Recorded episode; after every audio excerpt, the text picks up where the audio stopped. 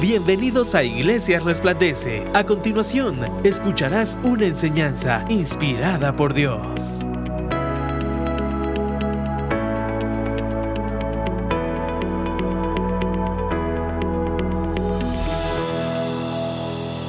El tema de hoy es un tema muy centrado en casi todos los temas que de todas formas yo doy acá en la iglesia. Es un tema que está inspirado en aquella pregunta que a veces nosotros le hacemos al Señor, nos hacemos a nosotros mismos o le hacemos a las personas cuando queremos decir, ¿será que estoy donde debo estar? ¿Será que estoy parado donde tengo que estar parado?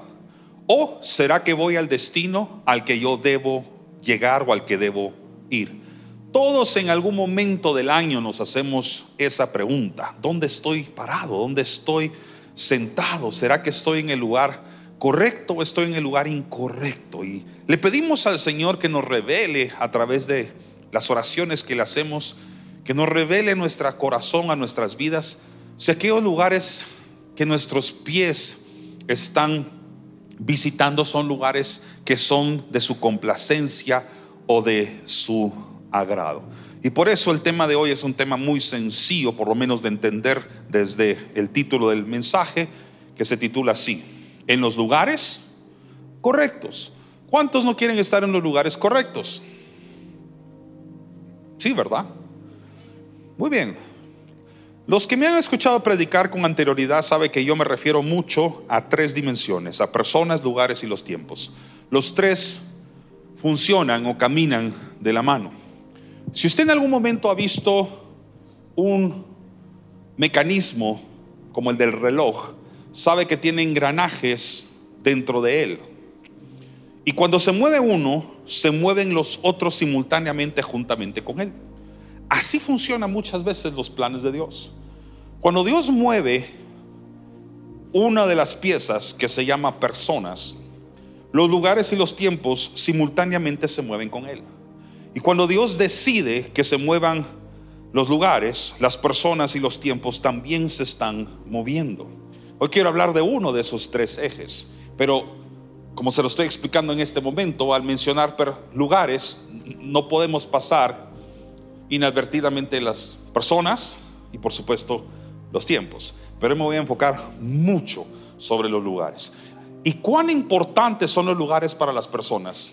Que usted probablemente cuando entra a la iglesia hasta allá empieza a ubicar los lugares donde cómodamente sabe que se sienta casi siempre.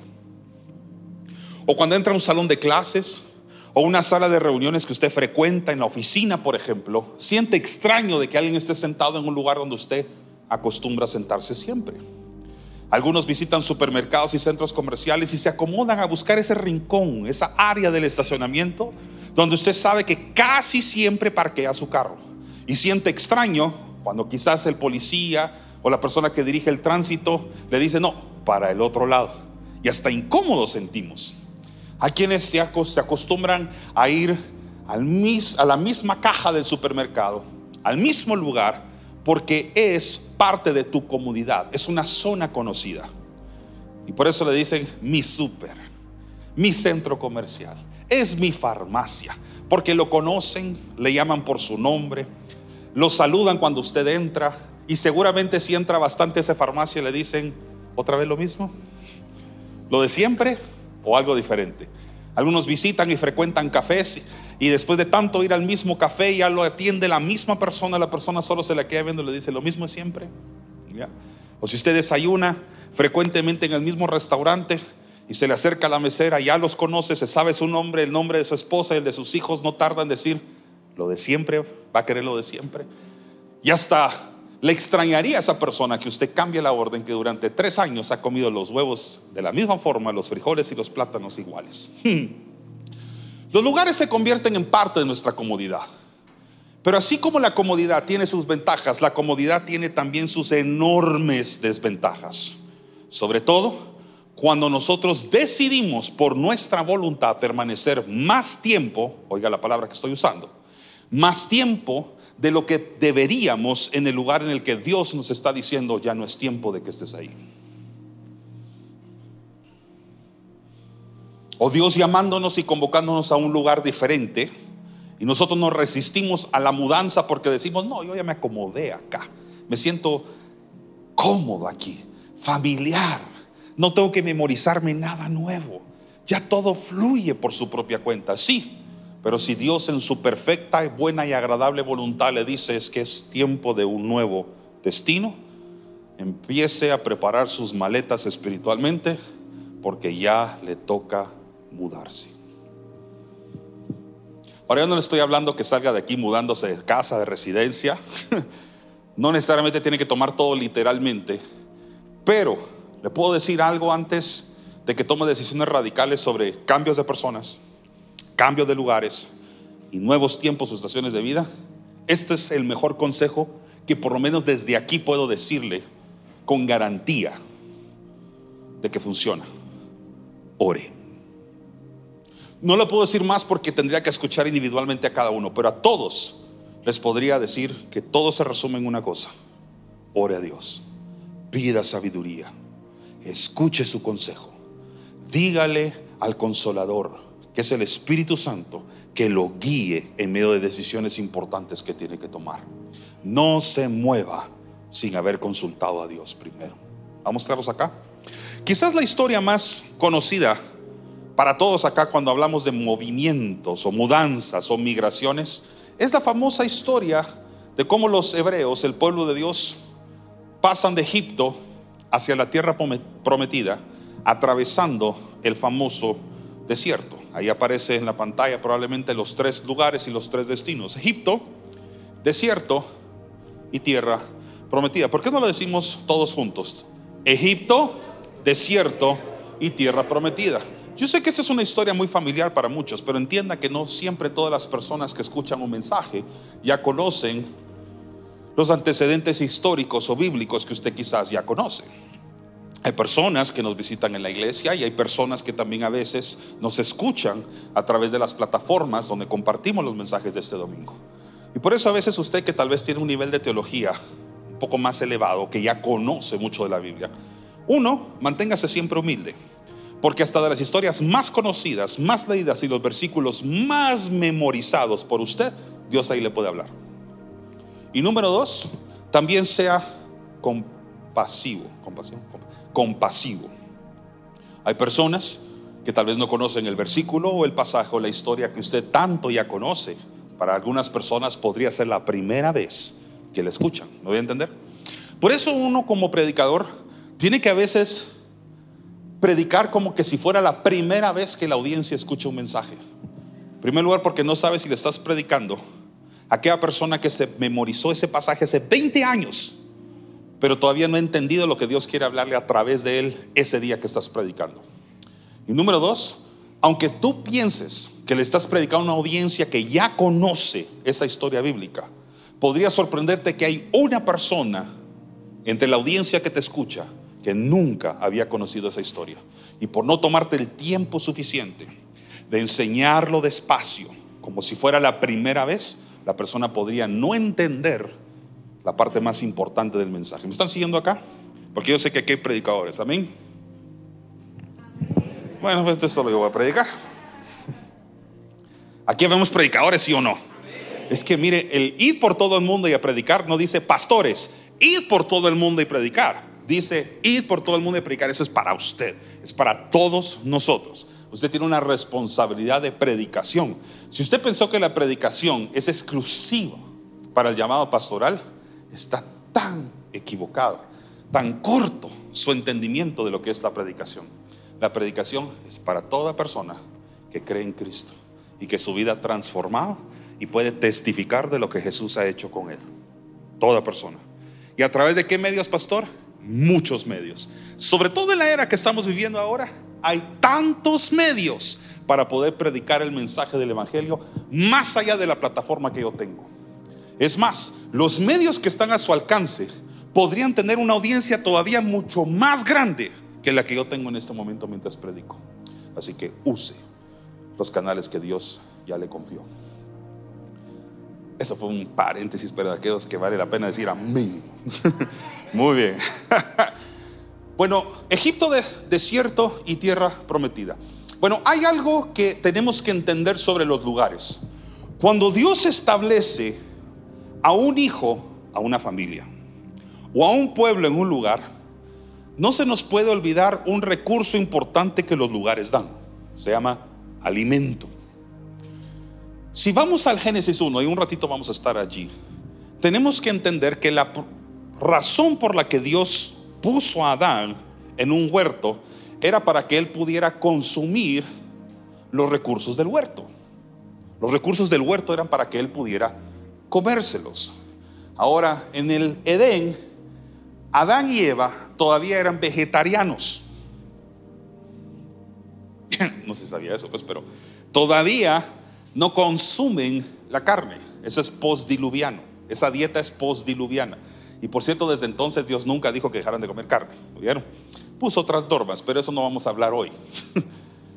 pero aquí hay un vegetarianismo del cual ellos pueden comer, que son todas las plantas, los frutos de los árboles, que están a su total disposición.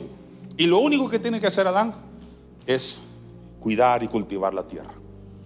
Es el primer oficio dado al hombre. Ser un gran agricultor. Cuidar la tierra. Entonces, ¿para qué Dios da tierra?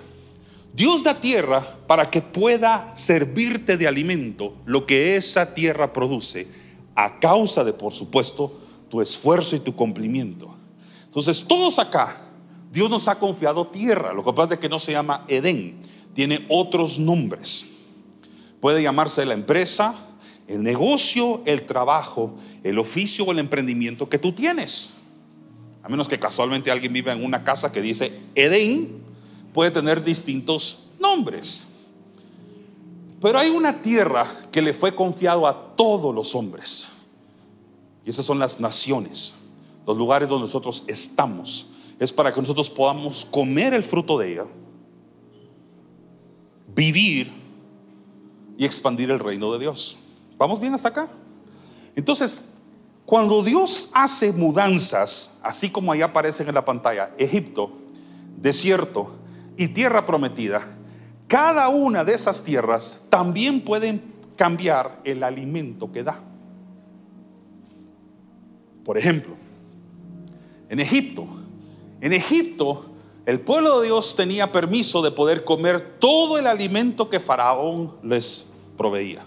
Ellos trabajaban en calidad de esclavos y en consecuencia de su trabajo, el faraón les daba de comer. Y podemos conocer un poquito de la dieta, porque cuando están en el desierto, los que conocemos la historia, empiezan ellos a quejarse de que ya no quieren comer lo que el desierto les da, o lo que Dios les da en el desierto, y empiezan a decir, ay, si la comida que nos daba el faraón, la empiezan a extrañar. Pero hoy no la voy a mencionar porque no quiero perderlos. Pero el alimento del faraón era lo importante de la tierra egipcia. Era el sustento, de eso podían comer. Actos seguidos se mudan hacia el desierto. El desierto es, una, es un lugar transitivo, solo es un lugar de un tiempo, es temporal. Algo que tenía que durar unos días y duraron décadas, pero el asunto es que fue temporal, no era el destino final. Y ahí Dios les cambia la dieta, porque ya no les da el faraón de comer, ahora Dios se encarga de darles de comer y les da maná. ¿Se acuerdan? El maná del cielo. El alimento del cielo, llamado maná, es el nuevo sustento en una tierra de transición. Y no solo Dios está cambiando el alimento, si se está dando cuenta, también está cambiando la fuente de provisión. Porque en Egipto, mientras ellos trabajaban como esclavos y estuvieron ahí durante 400 años, quien les daba de comer era el faraón y el alimento que el faraón les permitía comer. Pero cuando estaban en el desierto, el faraón ya no es su proveedor. No es la fuente de su provisión, sino que ahora es Dios y un pan que él envía cada día desde el cielo llamado maná. Todo para llegar al destino final, el lugar al que Dios los había preparado o que había preparado para ellos, llamada la tierra prometida. Y cuando Dios describe la tierra prometida, curiosamente menciona el alimento como un recurso importante que, del cual ellos en algún momento comerían. ¿Sabe? Les pudo haber narrado muchas cosas de la tierra prometida. Pero la Biblia dice en la cual fluye leche y miel. ¿Por qué no le describió más la infraestructura del lugar, las dimensiones del lugar, los árboles que habían ahí? No, Dios dice, ahí comerán leche y miel.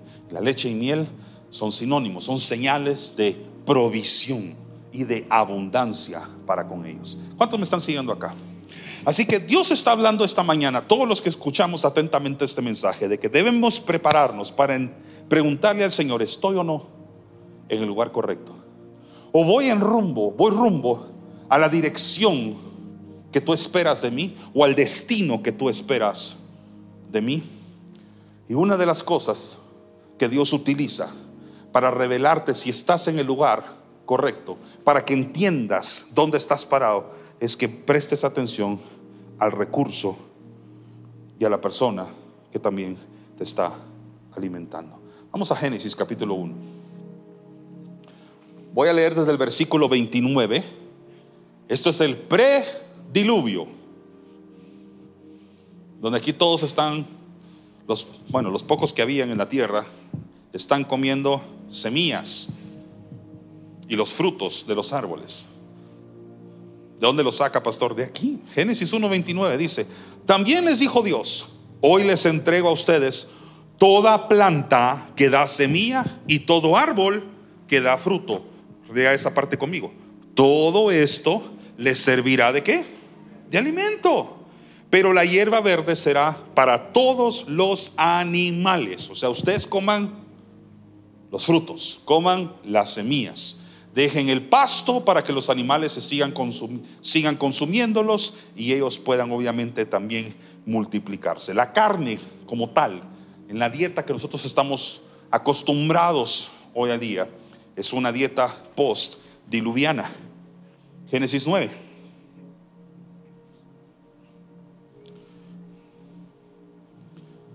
Génesis 9 desde el versículo 2 dice, pongo bajo el dominio de ustedes a todos los que, animales de la tierra, a todas las aves del cielo, a todos los reptiles y a todos los peces del mar. Ante ustedes todos ellos temblarán de miedo. Yo les entrego todo lo que tiene vida y todas las plantas verdes para que les sirva de alimento. Ahí hay un pequeño cambio de dieta. Y desde entonces, por cierto, el hombre ya no vivió suficiente. Así que si usted le ha ido muy bien con su vegetarianismo siga. Solo no se olvide de comer proteína, ¿oyó? Ese no es el mensaje. Solo fue una pequeña cuña. Con el lugar, Dios provee también el sustento, el alimento. ¿Estamos claros con esto? Entonces, ¿qué proyectos estás haciendo ahorita? ¿Qué estás construyendo? ¿Qué estás edificando? ¿Qué estás comprando? ¿Qué estás trabajando? ¿A dónde estás yendo de lunes a viernes? ¿Dónde están tus pies? ¿Dónde estás produciendo? ¿Qué estás haciendo? Solo pregúntate lo siguiente, ¿Dios me quiere aquí? ¿Y ya entendí que es el que me está sustentando? ¿O Dios quiere hacer un cambio de dieta? Dios va a cambiar algo. Ahora esos son los lugares físicos, vamos a lugares espirituales. Lugares espirituales es donde Dios te tiene hoy, pero te quiere llevar hacia un nuevo lugar. Para muchos de nosotros, los nuevos lugares o dimensiones espirituales, Dios a veces también te va a cambiar la dieta. Y puede ser que hasta te mande a ayunar. Eso también es una modificación a la dieta. ¿Por qué? Porque sabes que Dios te está llevando a un nuevo destino, te está preparando para un nuevo lugar. Y la abstención del alimento también es una parte, una forma es una parte del proceso, una forma en la que Dios está preparándote para un nuevo camino o un nuevo destino. Así que para muchos lo que estoy predicando también tiene sentido en la forma del ayuno, porque Dios te ha dicho, este es un año de ayuno. Este es un año donde vas a abstenerte de ciertos hábitos a los que te acostumbraste o te acomodaste, porque voy a llevarte a un nuevo también lugar espiritualmente hablando. ¿Cuántos están aprendiendo? Entonces en Génesis 3, vamos a regresar unos capítulos atrás. Génesis 3 para mí es una de las principales y más importantes enseñanzas en relación con los lugares correctos. Porque probablemente una de las preguntas más importantes que Jehová, nuestro Dios, jamás le ha dado al hombre es la que usted está por leer conmigo. Dice Génesis 3, versículo 8 en adelante, solo que voy a cambiar un poquito la versión, porque me voy a pasar una nueva versión que se llama internacional, NVI. Dice así, cuando el día comenzó a refrescar, el hombre y la mujer oyeron que Dios el Señor andaba recorriendo el jardín, ese es el lugar donde ellos estaban. Entonces corrieron a esconderse entre los árboles para que Dios no los viera. Yo creo que como ellos no habían recibido la preca que yo estoy dando, no tenían idea de que usted no se puede esconder, esconder de Dios. usted no se puede esconder de Dios. Solo que ellos no habían recibido el mensaje de esta mañana. Entonces no saben y no han descubierto quizás todavía la omnipresencia de Dios. Usted ya lo sabe. Y le puedo dar un consejo, cuando se quiera esconder de Dios, créame, ni los árboles serán suficientes. Jonás hizo el mismo intento y le fue fatal. Voy a esconder de Dios, voy a huir de Dios. Y no solamente puso su vida en peligro, sino que la de los demás en el, en el barco donde se le ocurrió esconderse. Si le puedo dar un pequeño consejo, un pequeño tip, no huya de Dios, no se esconda de Dios. Hay varios profetas que iban de un lugar hacia otro hasta que Dios se les presentaba y les decía, ¿dónde estás? ¿Qué estás haciendo aquí? Así que el Señor llamó al hombre y le dijo, ¿dónde estás? Yo quisiera que meditemos sobre esto porque hace un poco más de un año, en el año 2022, predicando un tema más o menos parecido en la serie de hijos, yo hice esa pregunta. Pero te pido que la recibas como que viene de parte de Dios, no de mí. Si el Señor te dijera, ¿dónde estás? ¿Estás plenamente convencido de que tus pies están en lugares que agradan y complacen al Señor? ¿O están tus pies yendo a lugares opuestos, sembrados en lugar que no están alineados a la buena, agradable y perfecta voluntad de Dios? Reflexionemos todos sobre eso un tiempo.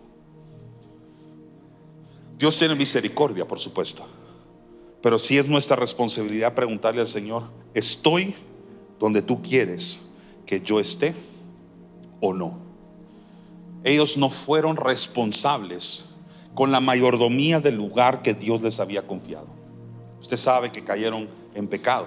Y vamos a leer ahora el versículo 23. Después de que, no voy a decir que Dios encontró a Adán porque por supuesto que sabía perfectamente dónde está, es omnipresente, pero aún así le pregunta, ¿dónde estás? No porque no lo ve, no porque no lo encuentra, a lo mejor porque ya estaba cubierto por pecado, la comunicación ya no era igual que antes, pero lo cierto es que lo hace para que Adán reflexione qué es lo que está haciendo. Sabes, cuando Dios te hace preguntas, no es porque Él no sabe la respuesta, Él es omnisciente también.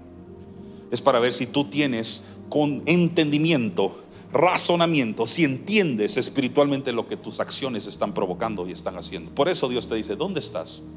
¿Acaso usted como papá o mamá no en algún momento le preguntó a su hijo, ¿dónde está? Sabiendo perfectamente que acaba de hacer una travesura y dónde está escondido. Usted no lo hace porque no sabe dónde está su hijo. Usted lo está haciendo para que su hijo reflexione que está huyendo de usted y que está en acto de desobediencia y que probablemente viene la corrección en unos minutos después. bueno, aquí viene la corrección, Génesis, 3:23.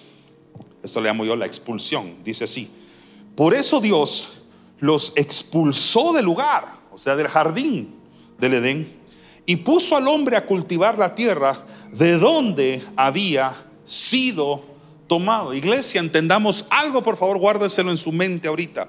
Muchas de las malas decisiones que nosotros tomamos fueron hechas porque estábamos parados en el lugar incorrecto. Reflexione un poquito, por favor, sobre su vida hasta este momento y las metidas de... No, esa no se dice. Por, y los errores y equivocaciones que usted ha tenido en el pasado. Dígame si muchos de ellos no se hubieran podido haber evitado si sus pies no hubieran estado en el lugar en el que estaban. Ya sea física o espiritualmente hablando. Muchas de las decisiones equivocadas del pasado, de las cuales quizás hoy lamentamos, hubiéramos querido quizás tomar una decisión diferente, es porque estábamos en el lugar incorrecto, probablemente rodeado de personas incorrectas o teniendo conversaciones con gente que no teníamos que tenerlas. Y después nos preguntamos, ¿por qué?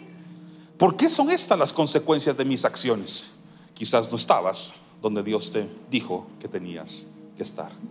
Adán y Eva no solamente estaban en el lugar equivocado porque les dijo que de ese árbol no se podía comer, eso significa no se acerque al árbol, sino que además estaba teniendo una conversación Eva con alguien con quien no debería conversar, con Satanás. Entonces cuando nosotros a veces cometemos pecado, nos equivocamos humanamente, porque somos humanos, debemos reflexionar si casualmente no fue un momento, un instante, en el que tu pie se desvió hacia derecha e izquierda y no permaneciste donde tenías que permanecer. O bien, además, le pusiste otro factor que hizo el asunto más grave todavía y es que empezaste a hablar con gente con la que no tenías que comunicarte.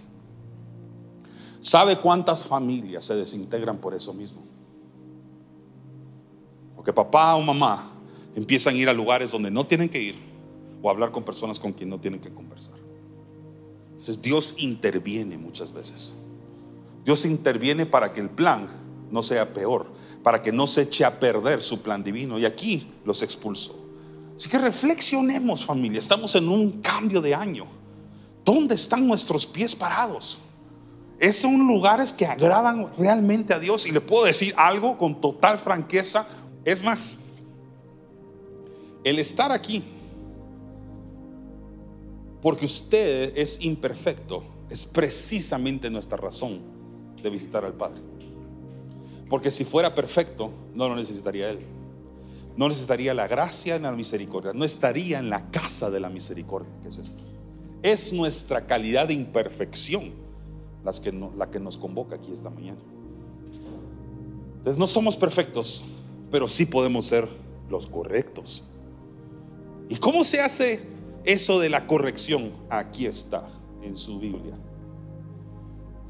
Lo voy a cambiar la página porque ahorita me acabo de dar cuenta que es la página 666 y no me gusta ese número. es por eso. Aquí no somos perfectos, pero sí podemos ser los correctos. Pastor, mi pareja no es perfecta. No, no lo es. Pero sí puede ser la correcta. Y usted puede ser el correcto para él y para ella también. Pastor, este lugar no es perfecto. No en la forma humana. Hay muchas cosas que sabemos que podemos mejorar en nuestro servicio. El lugar, por supuesto, es un lugar construido por manos humanas. Por lo tanto, está en calidad de imperfección. Pero sí es el lugar correcto en el sentido que la presencia de Dios está aquí. Es cuando usted va a la casa del Padre, está en el lugar correcto. Pero voy a decir otro que debe ser un lugar correcto para usted, su hogar. No es perfecto, probablemente no. Dele gracias a Dios de que no lo es. Pero sí puede ser el lugar correcto para su familia. Debe ser el primer lugar, el primer refugio en el que sus hijos piensan cuando necesitan un lugar seguro. Porque ahí está papá, porque está mamá o porque está uno o el otro en el caso de que hayan pues papá o mamá solteros pero es un lugar, es un refugio seguro, porque mamá y papá están ahí y porque han establecido ese lugar como un lugar de bendición y un lugar donde Dios mora, Emanuel, Dios con nosotros. Amén. Así que Dios crea los lugares con anticipación y con un propósito. Y el propósito es poder meter a una especie ahí para que viva. Dios creó el Edén no para meter los animales y las plantas. El propósito del Edén fue para poner ahí al hombre. Y por eso preparó el lugar y luego dice la Biblia, y puso ahí al hombre. ¿Me voy a entender? No puso al hombre en un vacío, ahí flotando, y después creó el lugar. Dios es un Dios de orden. Lea el Génesis capítulo 1. Lea el proceso de creación. Es ordenado. No está improvisando Dios todo está establecido con orden.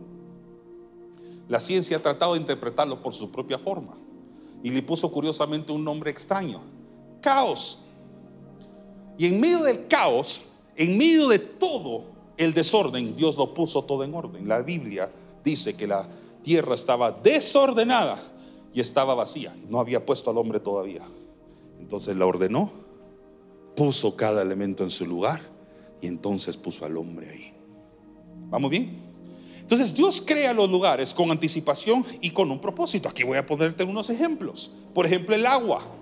De primero creó los mares, las aguas y después puso ahí la vida marítima, la fauna, los peces. De primero creó la tierra, la tierra y después puso las plantas. No creó las plantas y después la tierra. Todo lo hizo en un debido orden. El lugar y después los elementos para el lugar. El firmamento y después en el proceso de creación, Génesis 1, léalo bien, pone el firmamento y luego los astros y las estrellas, cada una en su lugar. No creó las estrellas y luego puso el firmamento. Todo a su debido lugar.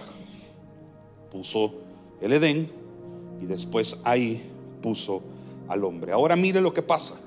¿Qué ocurre? Y esto lo enseñé hace, hace un año y medio, los que estaban aquí en esa serie en el 2022 lo van a recordar. ¿Qué pasa si sacas de la, la especie de la atmósfera para la cual fue creada para vivir? Por ejemplo, el pez sin agua se muere. Porque Dios creó el agua como su espacio de sobrevivencia. El pez no fue creado para volar. Sí, yo sé que algunos aquí que son así bien biólogos, hay unos que, yes, pero hablemos del 99% de las especies ahorita, sí, antes de que me salgan con pingüinos y todo lo demás, ¿ok? Sí, sí, sí me está siguiendo acá, ¿verdad? Porque nunca falta el, el, nerdo de la clase, ¿verdad? Que dice, pero mire, pues yo en Discovery Channel, sí, hombre, pero los peces en general están in the water, adentro, ¿ya? El pez sin agua se muere. El agua es su atmósfera y tiene las condiciones idóneas para poder vivir allí. Y unas sobreviven en el agua salada y otras en agua dulce. Ni siquiera se pueden intercambiar porque fueron creadas con ese propósito. Le doy otro, las plantas. Dije que la, la, tierra fue creada y después las plantas. Bueno, las plantas deben tener sus raíces arraigadas en la tierra. Usted arranca sus raíces, si no la vuelve a sembrar, corre en peligro la vida de la planta que usted extrajo de la tierra. La tierra es la atmósfera. Tiene los nutrientes indicados para que la semilla crezca en planta, la planta en árbol, el árbol de fruto y el fruto convierta en bosque. El otro es una estrella. Si usted saca la estrella de su firmamento, también se puede perder se muere la estrella, se convierte en un meteorito, por así decirlo. Y el hombre, sin su Edén, también muere. El hombre tenía vida mientras permanecía en el Edén. Y una vez salió del Edén, conoció lo que sería la muerte. Le voy a dar otros ejemplos, ejemplos que son parte de nuestra día a día. Por ejemplo, el feto el feto debe permanecer dentro de la atmósfera para la cual Dios lo diseñó, el vientre de su madre. Una vez se haya cumplido el proceso de gestación, puede cambiar de lugar para sobrevivir y respirar por primera vez. Si usted es padre y en algún momento estuvo presente en el alumbramiento de su hijo, el nacimiento de su hijo, sabe lo impresionante que es el primer respiro y lo importante que es para muchos médicos, no solo el primer respiro, sino el primer llanto. Segundo, los cristianos. Los cristianos fueron puestos en esta tierra para estar dentro del cuerpo de Cristo, al cual usted y yo llamamos hoy iglesia, su iglesia. No estoy hablando solo de los ministerios o los templos, estoy hablando de que Dios los metió dentro de su propio cuerpo. El cuerpo de Cristo es la incubadora de la iglesia. Su primer bautismo debe ser, aparte del bautismo en agua, no lo puedo decir, no lo puedo desmeritar, por supuesto, porque es bíblico, pero su bautismo importante es el bautismo en Cristo. Sumérjase en Jesús primero. Personas que quizás estén en la eternidad en el cielo y nunca hayan tenido la oportunidad de bautizarse en agua, pero todos los que estén en el cielo tuvieron que bautizarse en Jesús primero, entrar en Cristo. ¿Vamos bien acá? Siguiente, el matrimonio. El matrimonio también tiene un lugar. Cristo, sáquelo de Cristo y el matrimonio se disuelve.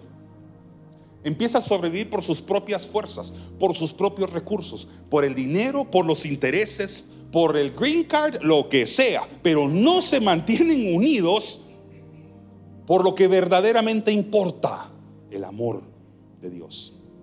Saque un matrimonio de la presencia de Jesús, no dura nada. Y usted se pregunta a veces, ¿por qué a veces, o escucha con tanta frecuencia en las noticias, por ejemplo, que en la farándula, celebridades y todo se divorcian, se casan, se divorcian dos, tres años, porque no está su matrimonio en Cristo. Muchos de ellos ni siquiera se casan por la iglesia. Se unen y quizás después toman la decisión de casarse por lo civil. Pastor, así estoy ahorita. Hable conmigo. Yo lo puedo guiar hacia ese proceso. Yo no salvo su matrimonio.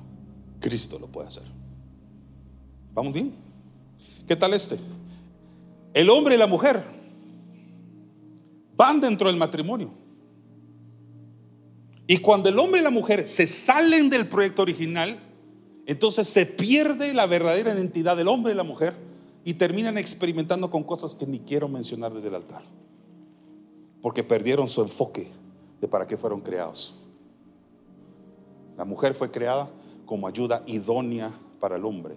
Usted puede tener sus propios pensamientos al respecto, pero no tienen más autoridad que la de Dios. Dios dijo, no es bueno que esté solo y le voy a hacer ayuda idónea para él. Punto. Cualquier opinión que usted quiera tener está por debajo de la voluntad de Dios. ¿Puedo hablar así aquí? Otra, los padres y los hijos, ¿dónde tienen que estar adentro? Dentro de la familia. No puedes sacarlos de la familia o la paternidad se muere. Padres, home. It's the best place. ¿Cómo se dice eso en español? El hogar es, el, es, es su mejor lugar. Padres, el lugar donde están sus hijos es el mejor lugar. Y díganle a sus hijos que no hay lugar más seguro en esta tierra, después de la presencia de Dios, que su hogar y su casa.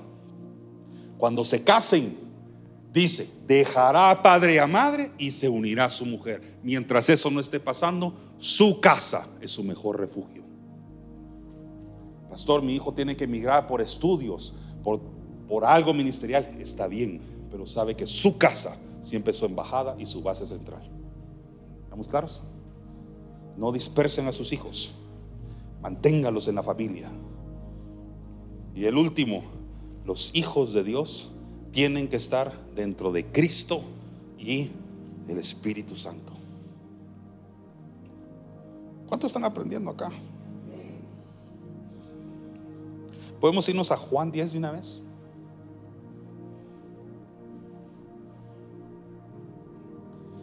Entonces, todo lo que acabo de predicar es el plan de Dios en relación con sus hijos y el lugar en que sus hijos deben permanecer. si algo nos ha enseñado la Biblia y el mundo espiritual, es que también hay oposición, hay un enemigo, no es su amigo, es el que está tratando de interrumpir el plan de todo lo que hasta ahorita prediqué. Ese es el Satanás. ¿Y cuál es su plan? Dice Juan 10:10, el ladrón no viene sino para hurtar y matar y destruir. Yo he venido para que tengan vida y para que la tengan en abundancia. Entonces, cuiden los huertos. Cuidemos, me voy a incluir yo. Cuidemos los huertos y los edenes que Dios nos ha confiado. Porque el Satanás está como león rugiente, buscando a un hijo que esté solo, descuidado, para entrar y hurtar, matar o destruir. Entonces, ¿cuál debe ser la fórmula para que Dios deje de robar, matar, perdón, para que el enemigo deje de robar, matar y destruir lo que usted está haciendo en el lugar que Dios le confió? Permanezca en Cristo. Cristo vino a darle vida y vida en abundancia. Su destino también tiene un nombre y es Jesús. ¿Por qué? Porque Él dijo, yo soy el camino, soy la verdad y soy la vida y nadie llega al Padre si no es por mí. O sea que nuestro destino al final en la tierra, tiene un nombre y se llama Jesús. Entonces, donde sea que tú estés y a donde sea que tus pies estén caminando, tienen que tener por enfoque y meta al final a Jesús. Levántate mañana confiadamente, creyendo de que Dios sigue tus pasos, si tú estás también siguiendo los suyos. Si que Jesús va contigo, que su presencia va contigo, pero porque tú vas en el camino que Dios destinó para que estuvieras. Entonces regresamos al inicio del mensaje. Un recorrido de días se convierte en un recorrido de décadas. Egipto y el desierto estaban mucho más cerca de lo que parecía. 40 años fueron los necesarios para que ellos pudieran entender que Dios necesitaba cambiar de su mentalidad, cambiarles de lugar, cambiarles el alimento, cambiar las tradiciones, los recursos y su comodidad. Cada vez que ellos se aquejaban en el desierto, empezaban a decir, ay, por lo menos allá en Egipto teníamos que comer. Y aquí estamos abandonados en el desierto.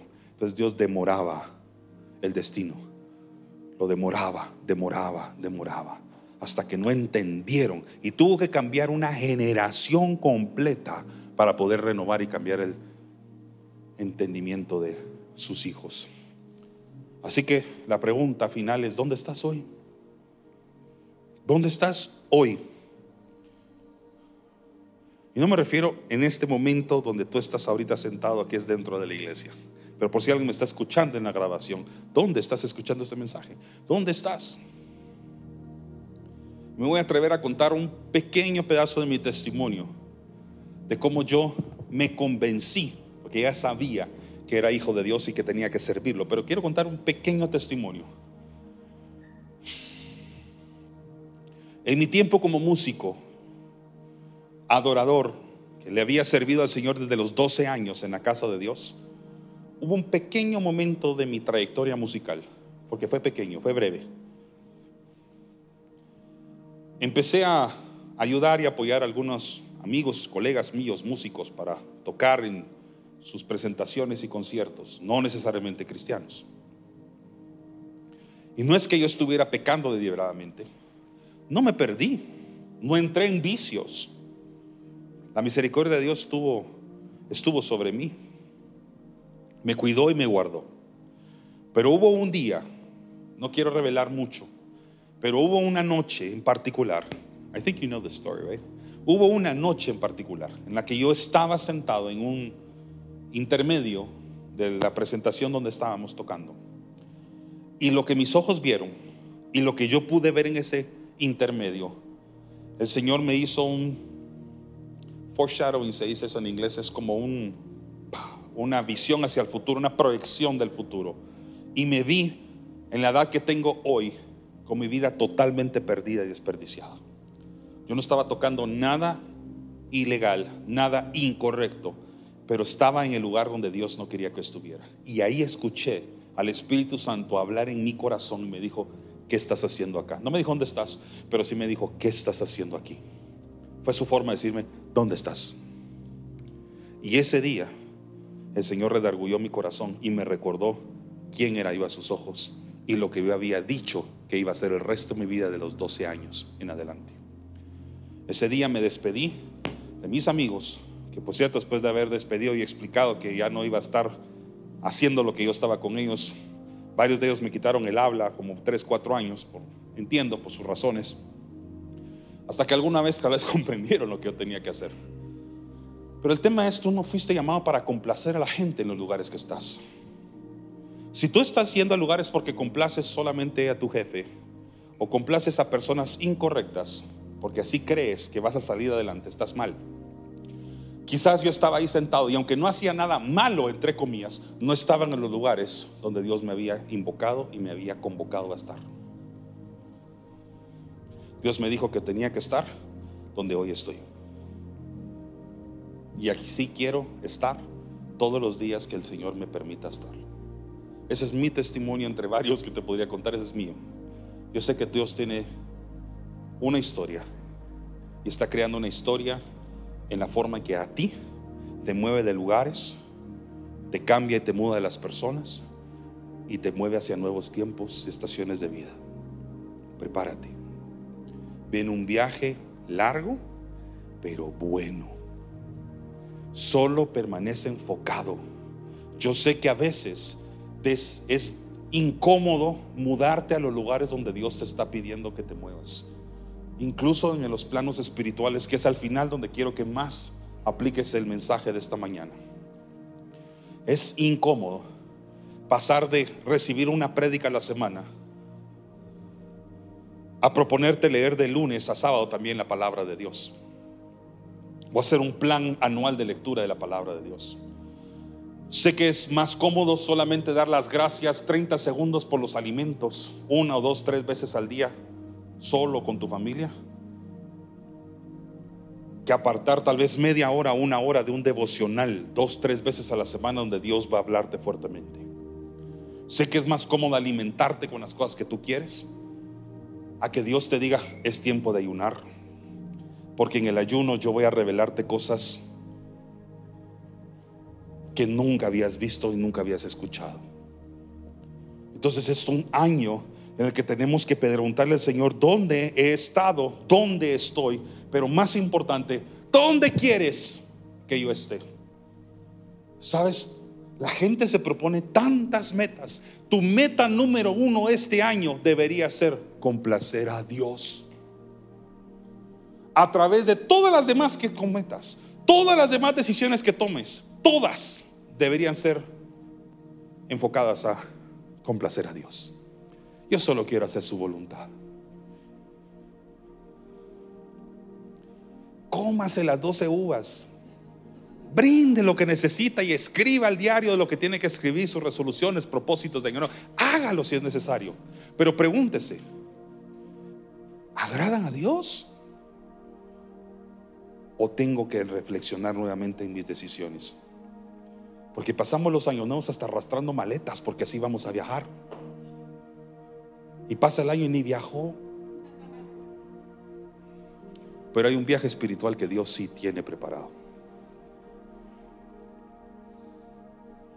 Así que prepárese para un nuevo camino y prepárese para un nuevo destino. Dice la Biblia en Isaías 48, 17, con esto terminamos en la nueva versión internacional, dice así, así dice el Señor, tu redentor, el Santo de Israel. mire, solo una cuestión, cuando usted vaya a leer una parte de la porción de la palabra que empieza así, preste atención. ¿Sí? Solo mire el saludo y la introducción de lo que Dios va a hablar. Cuando la Biblia dice, así dice el Señor, tu redentor y el Santo de Israel, más vale que usted preste atención, porque no es el pastor ni el predicador, es el Señor. Dice, yo soy el Señor tu Dios, que te enseña lo que te conviene y que te guía por el camino en que debes andar. Entonces, ¿quién le va a enseñar a usted lo que le conviene en términos de las personas, lugares y los tiempos? El Señor. Él te muestra el camino. Eres el que te guía por el camino que debes andar. Cierre sus ojos, por favor, unos instantes. Padre, en el nombre de Jesús, hoy hemos escuchado tu voz hablando a través de tu palabra y del mensaje de esta mañana. Y queremos, Señor, poner a tus pies las decisiones que estamos tomando en este tiempo en relación con las personas que nos rodean los lugares que, que nuestros pies están y los tiempos que estamos viviendo. Y hoy te hacemos una sencilla y humilde pregunta, Señor. Muéstranos si te agradan. Examina nuestros corazones y revélanos quiénes somos.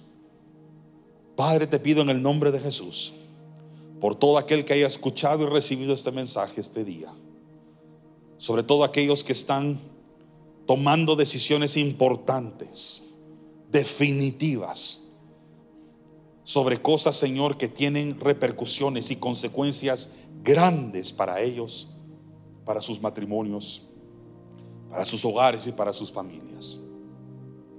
Y te pido, Señor, que seas tú quien le enseñe a cada cual lo que le conviene, como dice la palabra. Sé tú nuestra guía, Señor Jesús, y muéstranos los que nos conviene. Si nos conviene, Señor, congregarnos, enséñanos cada día más lo que significa reunirnos en tu casa, congregarnos en la iglesia, recibir tu palabra, traer a nuestras familias a los pies de Jesús. Padre, te oro por aquellos que tal vez en forma literal, ahorita sus vidas están determinadas por decisiones que tienen que tomar en relación a lugares aún físicos. Tú conoces, Señor, los planes que tienes para cada quien. Y dentro de esos planes, Señor, te pedimos que podamos movernos conforme a tu voluntad. Te pido por aquellos, Señor, que están viajando a naciones. Que sepan, Señor, cuáles naciones son las, las, las naciones a las que tú los llamas. Cuáles son las naciones y las fronteras que deben cruzar y cuáles no, Señor Jesús. Te pido, Señor, por aquellas personas que están pensando y considerando migraciones en plano físico y también en plano espiritual. Te pido, Señor, que tu presencia también vaya con ellos y que no actúen y viajen con rebeldía, viajen en pecado, viajen en confusión, con temor o con terror, sino que viajen en paz, sabiendo que tú estás con ellos, Señor. Te pido por aquellas personas que están quizás tomando decisiones radicales en relación a su trabajo, sus negocios, sus empresas o el emprendimiento que has confiado en sus manos. Dale, Señor, sabiduría, entendimiento Sé tú la guía que ellos necesitan, Señor, para tomar decisiones que te complacen a ti. Decisiones moralmente correctas, éticamente correctas, Señor. Que nuestras decisiones sean complacientes delante de ti. En el nombre del Padre, del Hijo y del Espíritu Santo. Y hoy, Señor, una vez más, aprovechamos esta mañana y este nuevo año para bendecir tu casa. Bendecimos nuestra iglesia Bendecimos este como lugar consagrado para la predicación de la palabra de Dios, para la adoración del Rey de Reyes y Señor de Señores. Provee, Señor, de recursos para que tu casa pueda continuar trabajando, operando y obrando. Danos favor, Señor, y sabiduría para con Dios y para con los hombres, Señor, como lo hiciste con Jesús, para tomar las decisiones correctas sobre lo que a ti te agrada hacer en este lugar. Bendice a las familias que conforman resplandece las que hoy están aquí y las que han de venir también. En el nombre del Padre, del Hijo y del Espíritu Santo decimos, amén. Gracias por haber escuchado esta enseñanza de Iglesia Resplandece. Si este mensaje fue de bendición, compártelo con tus amigos y síguenos en nuestras redes sociales como Iglesia Resplandece.